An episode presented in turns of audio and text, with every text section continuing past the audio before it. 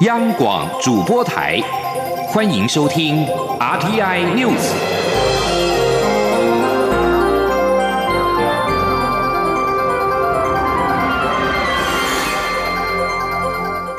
听众朋友您好，欢迎收听这节央广主播台提供给您的 RTI News，我是张顺祥。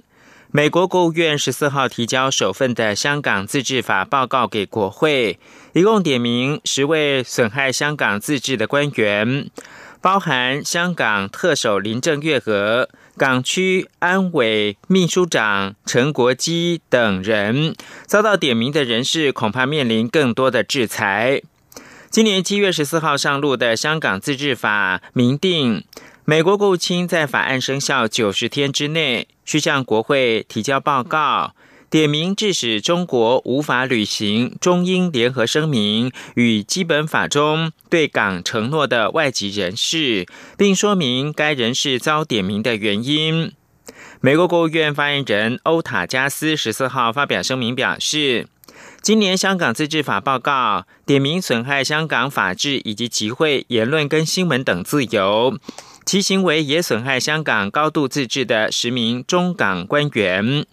美国行政部门已经在八月七号依据总统川普的行政命令，以冻结资产的方式制裁这些官员。除了林郑月娥跟陈国基之外，报告也点名香港律政司长郑若华、香港保安局长李家超。香港中联办主任骆惠宁、香港警务处长邓炳强、香港政治及内地事务局局长曾国卫、中国港澳办主任夏宝龙、港澳办副主任张晓明，以及北京驻港国安公署的署长郑彦雄。八月遭到美方制裁的官员当中。唯一只有香港警务处的前处长卢伟聪不在十四号的报告之内。针对中共接二连三对台湾从事两岸交流人士以所谓破获间谍名义滥抓并编造子虚乌有。罗织入罪的剧情，陆委会在十四号表示，中共一再恶意的政治炒作，刻意破坏两岸关系跟正常的学术交流，陆委会严厉谴责。同时要提醒台湾民众，参与两岸交流将会出现潜在风险。对于中国央视连续报道台谍案，国民党主席江启臣表示。这不但没有给当事人合理的审判机制，更无助于两岸的沟通往来。国民党呼吁政府要全力交涉，让无辜者及早回到台湾，也希望对岸能够思索异议分子跟间谍之间的差异，并保障当事人的权益，公开透明，妥善处理相关的案件。请听央广记者欧阳梦平采访报道。中国官方媒体央视连续三天报道台谍案。国民党主席江启臣十四号下午在国民党中常会中指出，两岸关系情势恶化，中共当局利用媒体露出操作间谍案，不但没能给予当事人合理审判的机制，更无助于两岸的沟通往来，反而成为民进党操作反中情绪的工具。蔡英文总统在国庆谈话所提两岸对话的善意，也淹没在侧翼的喧嚣与争执之中。国民党呼。呼吁对岸妥善处理相关案件。他说：“除了呼吁政府全力交涉，让无辜者及早回台，也希望大陆有关部门应该思索异议分子与间谍的差异，充分保障当事人应有的权益，并以公开透明的态度而符合程序正义的做法，妥善处理相关的案件。”江启臣表示，在两岸恶意螺旋持续升高的同时，国民党更认为，希望两岸持续沟通、增加互信的意见，不应该成为被恶意攻击的对象。执政者不但要有忍受刺耳声音的雅量，甚至应该勇敢捍卫不同意见的发言权。国民党呼吁两岸执政党都应该展现包容异己的高度，尊重不同意见，慎重面对目前的艰困局势，共同思索两岸和平发展。另外，关于国家通讯传播委员会 NCC 将在二十六号针对中天电视申请换发卫星广播电视事业执照召开听证会。江启臣指出，NCC 量身打造、未审先决的意味浓厚，令人担忧 NCC 早有定见。这场史无前例的听证会，不但将决定频道的去留以及媒体工作者的生计，更将决定台湾媒体是否引发寒蝉效应，导致削弱媒体监督权的民主倒退。国民党再次呼吁 NCC 维护独立单位的超然公正，做出合理的裁决，维护新闻自由。中央广播电台记者欧阳梦平在台北采访报道。针对台谍案，中国大陆国台办发言人朱凤莲十四号表示，侦查机关已经将涉案者关押地点通知家属，并且代聘律师，但是因为案件涉及到国家秘密，依法是不公开审理。香港牧师管浩明十四号现身台湾驻港办事处，代替港女命案的嫌犯陈同佳申办来台湾的签证。大陆委员会在晚间表示，本案涉及到台港双方的管辖权跟相关的公权力的行使，必须先完成相关的法律程序，并且由台港双方政府谈好相关的事宜，才会有陈同佳来台入境问题。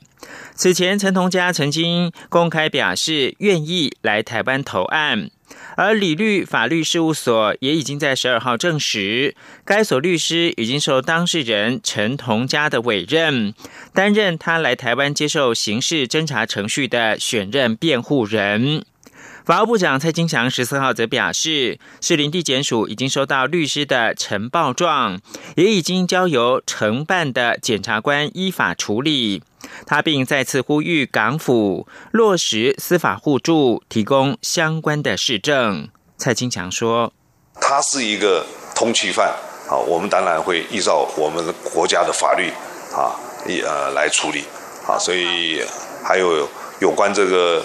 呃司法互助的内容啊，我们还是要呼吁啊，那港方啊一定要啊共同打击犯罪犯罪的精神啊。”来啊，提供啊相关的市政啊，那我们一定要让犯罪者啊绳之于法。交通部长林佳龙邀集北北基三市的市长，针对北北基轨道路网达成五项的共识，其中包括了基隆捷运台北端将按照台北市长柯文哲的意愿，改采地下化延伸到南港站。柯文哲也允诺愿意分摊多出来的建设经费，但究竟要分摊多少钱呢？交通部的政务次长王国才十四号表示，依照往例是分摊五成，大约是新台币三十亿元。会议也达成了基隆轻轨升级为基隆捷运，并且要纳入到首都圈的捷运路网，引发林佳龙是否？正为基隆市长林佑昌二零二二大选铺路的联想，对此林佑昌表示想太多了，呼吁外界不要用政治计算来看待，反而应该是城市合作的典范。记者刘玉秋的报道。交通部长林佳龙日前携北北基三首长召开北北基轨道路网政策沟通平台会议，达成基隆轻轨升级为中运量捷运、基隆捷运和民生系直线捷运整合共轨等共识。对此，基隆市长林佑昌十四号出席民进党中常会前受访时表示，感谢交通部长林佳龙、台北市长柯文哲与新北市长侯友谊愿意接纳基隆的建议，以国土规划高度、大台北首都圈轨道路网重新看待基隆捷运，并达成共识整合方案。相信台北市、新北市、基隆市的市民是最大赢家。不过，林佳龙促成基隆轻轨升级，也被外界联想是否。有会同是正国会系统的林佑昌在二零二二年大选铺路的议会，林佑昌则说外界想太多，呼吁此事不要以政治算计看待。整个最后的一个方案来看呢，不仅啊这个经费可以做啊这个最有效的一个利用，它的效益也最高。那未来的一个扩大的一个效能，包括对新北、对台北市交通的一个改善啊，都会有更大的一个注意哦。所以呃，我觉得不要用政治的算计去看待它，呃，而这个反而是一个城市之间合作啊很好的一个典范。林佑昌强调，他很开心北北基三个城市虽然过去有旗舰，但最后能整合出共识，这是最好的结果。也期盼北北基成了一个典范后，未来其他区域与城市也有这样的合作机会。中广电台记者刘秋采访报道。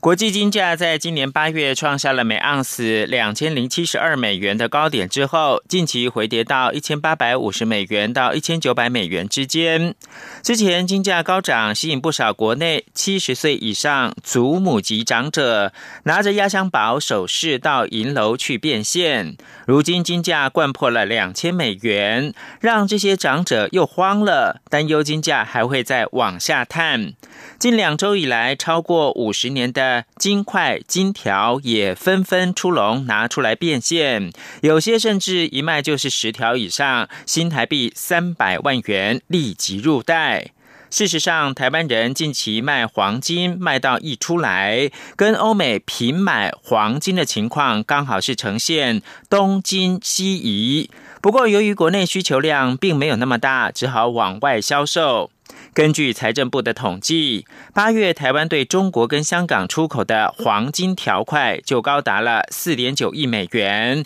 年增幅高达四点四倍，其中又以香港为大宗。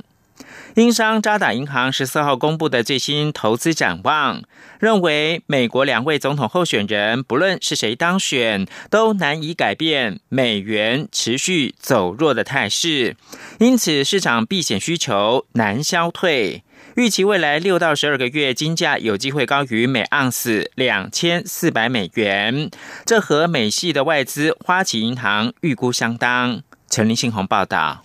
黄金价格今年被市场看好，从今年第一季开始，就有不少外资银行预估国际金价会突破每盎司两千美元，而金价也确实从三月疫情发生后一路往上窜升，八月也来到高点两千零七十二美元，创下历史新高。不过最近因为市场拉锯，黄金价格出现修正，也让国内不少祖母级长者急着将压箱宝黄金条块出脱变现，入袋为安。但黄金价格只是暂时回。回档还是下行趋势的开始，也让投资人关注。美系外资花旗银行日前预估，国际金价未来三个月会突破每盎司两千两百美元，未来六到十二个月目标价将升至每盎司两千四百美元。英商渣打银行十四号公布最新投资展望，认为美国两位总统候选人不论谁当选，货币政策依然宽松，美元若是持续，预期未来六到十二个月金价。有机会高于每盎司两千四百美元。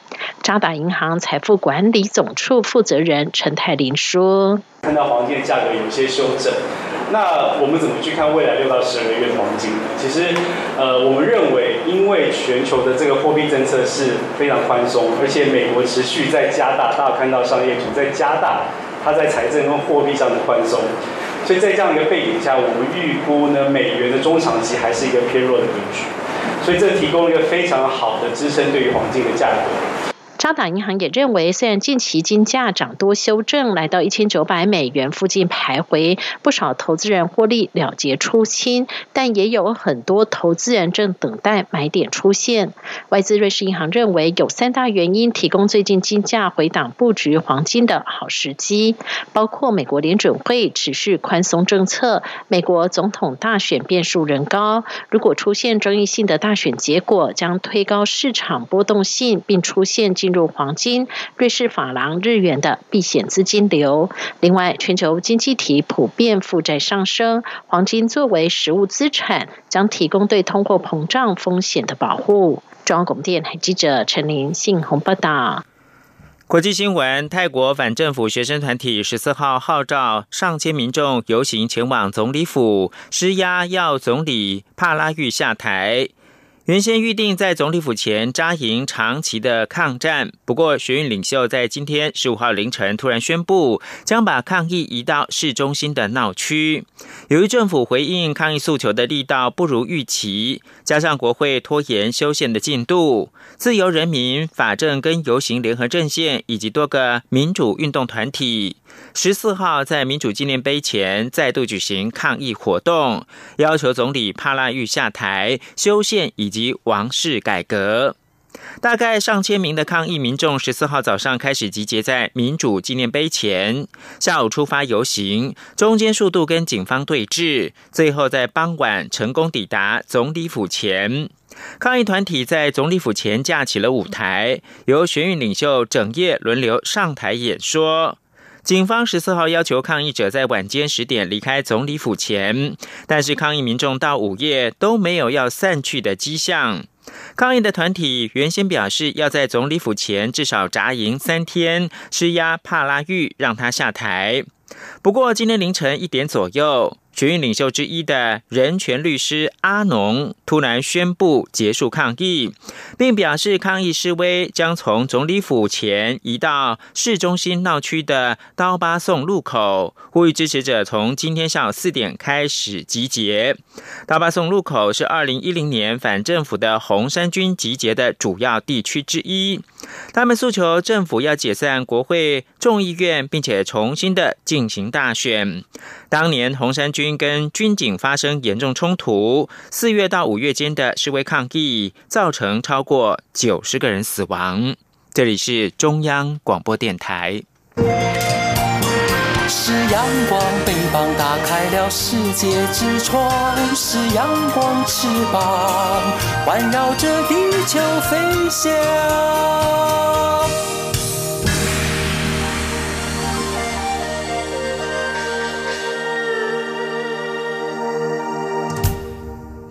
现在是台湾时间清晨六点四十六分，又过了三十五秒。我是张顺祥，继续提供新闻。庆祝外交部非政府组织 NGO 国际事务会成立二十周年，外交部十四号在台北宾馆举办了茶会，同时颁发杰出贡献奖，表彰 NGO 在国际参与以及推动人道援助的卓越贡献。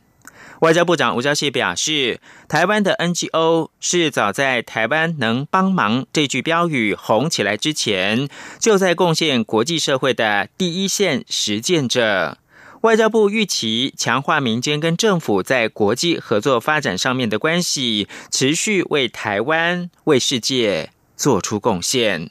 王兆坤的报道。外交部为落实全民外交理念，于二零零零年十月成立非政府组织国际事务委员会，积极推动我国参与国际非政府组织，彰显我国回馈国际社会的意愿与能力。外交部长吴钊燮在成立二十周年茶会致辞表示，台湾的外交环境特殊，但不论在医疗、性别平权及人道救援，台湾 NGO 长年以来发挥了台湾的暖实力跟影响力，在努力过程中。外交部与各个 NGO 共享一样的目标，也建立相辅相成伙伴关系。他说：“虽然说台湾 can help 是最近这几年才红起来的 slogan，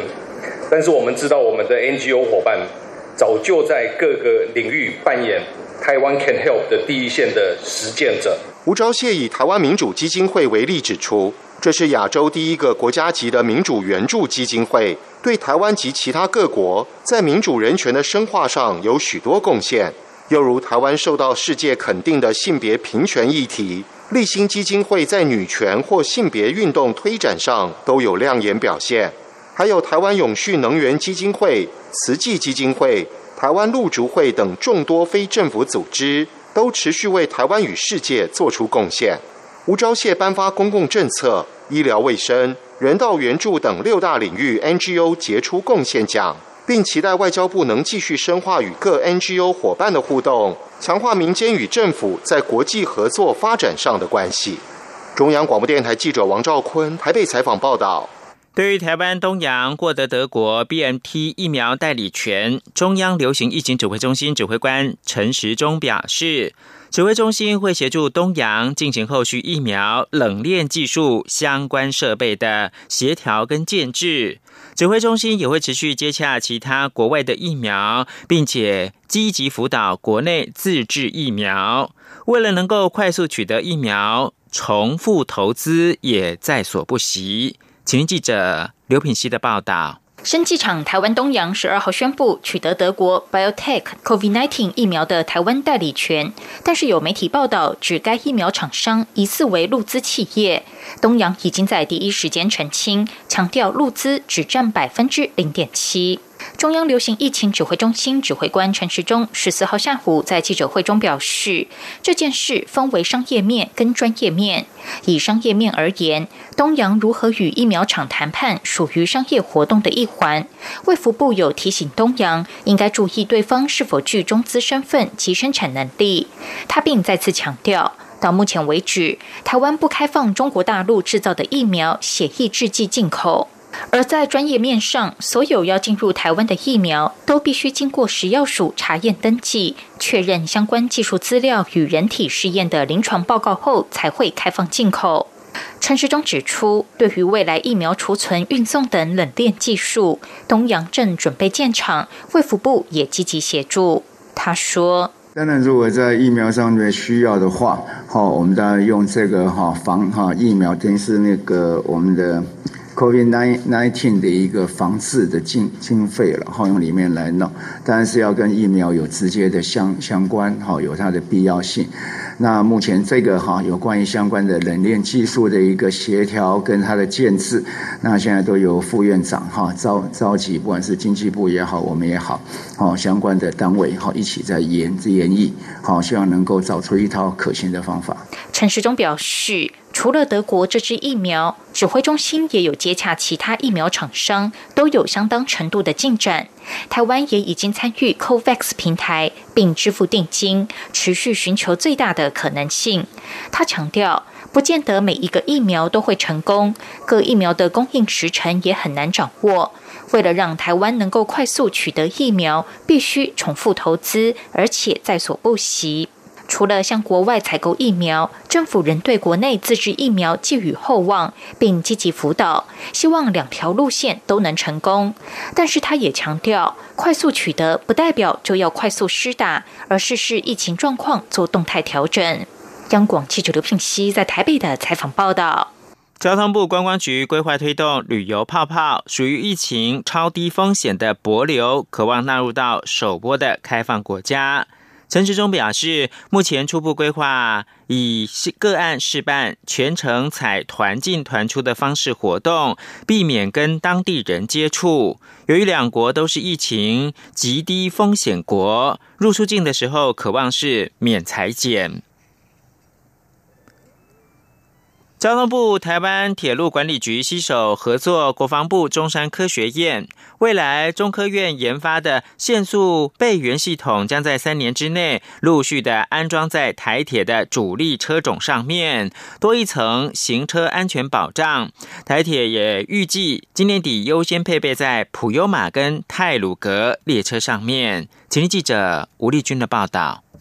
台铁局长张正元十四号携手中科院长张忠诚举行限速备援系统签约典礼，交通部长林佳龙和国防部常务次长李宗孝中将也特别出席见证。张正元表示，在普悠玛事故两周年前夕，台铁陆续完成各项改造，也让台铁行车事故在近两年创下历史新低。如今在斥资新台币两亿四千多万元，采购四百套由中科院自主研发生产的限速备援系统，相信将让台铁的人为疏失降至最低，也让行车安全多一层保障。